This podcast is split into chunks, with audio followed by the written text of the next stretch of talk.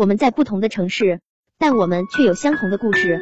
大家晚上好，我是主播旺旺屋，每天我们都在这里陪伴着你。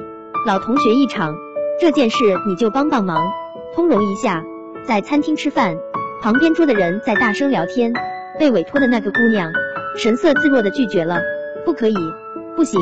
有时候真的还蛮羡慕那些坦然说拒绝的人，不受困于人情关系，不卑不亢，大大方方的说出心里话。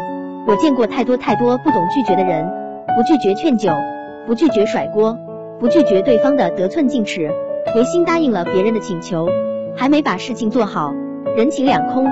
前段时间网上有个梗挺火的，小丑竟是我自己，说的就是一心一意讨好别人，在对方眼里却是个笑话。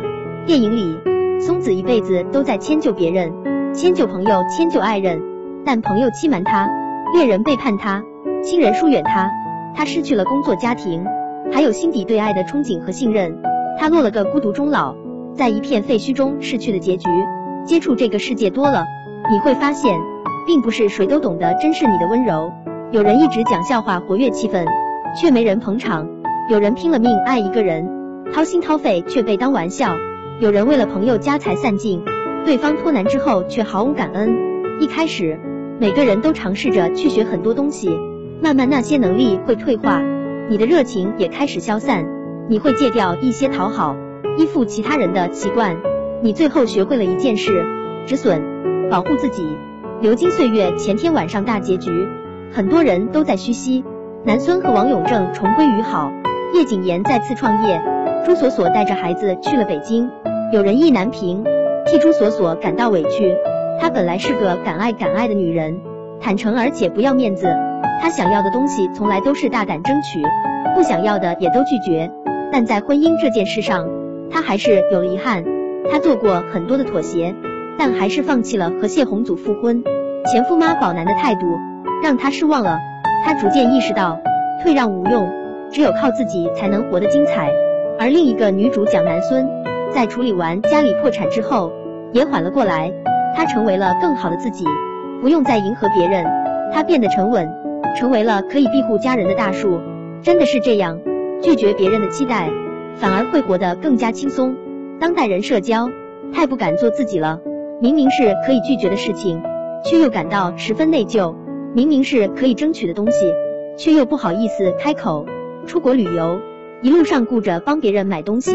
不敢发太多朋友圈，没人点赞会秒删，怕别人觉得自己很烦。聊天经常撤回，逛街买衣服试了就会买，因为不好意思不买。每次吵架，无论对错，一定是你主动和好。有个做方案的朋友，最近挂着很重的黑眼圈，问起原因，他说因为自己是个烂好人，每天深夜下班回来，还要帮朋友们做各种海报、绘制图案、赶工程。最后他把自己搞得一身疼，人家说句谢谢就消失了。很多人的讨好型人格，其实是因为善良。豪斯医生里，男主在医院见到一个和蔼的病人，他待人和善，热情的给陌生人拥抱。有人怒骂他，甚至要挥拳揍他，他也只是笑笑。护士照顾完所有病人，他也默不作声，让其他人优先。豪斯医生注意他很久，过去的时候用拐棍戳了一下这个男人的腿。男人没有任何怨言，反而还是微笑回应。豪斯医生说他这是患了一种病，赶紧带他去检查。无条件的纵容别人伤害自己，真的是一种病。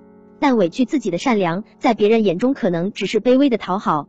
万事只求和平，屡屡耽误正事。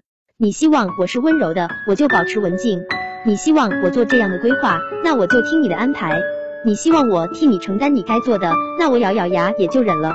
但我们却忘了问问自己。凭什么？为什么？到了一定年纪，你应该知道一件事：愧疚是最大的负能量，任性是最被低估的美德。你要试着迁就自己，别让自己太顺从了。你要借钱，对不起，我没有。你迟到这么久，那我先走了。你和我聊天惜字如金，那抱歉拉黑了。敢表明态度的人，只会越来越被对方重视。就事论事，简洁明了，节约彼此时间。和自己无关的聚会，直接拒绝就好了。让你觉得不舒服的人，那就别联系了。没有回报的感情，直接干脆放弃。你有说不的权利，有说想要的底气。你很好，不需要讨好任何人。记得听完之后分享给你的朋友吧。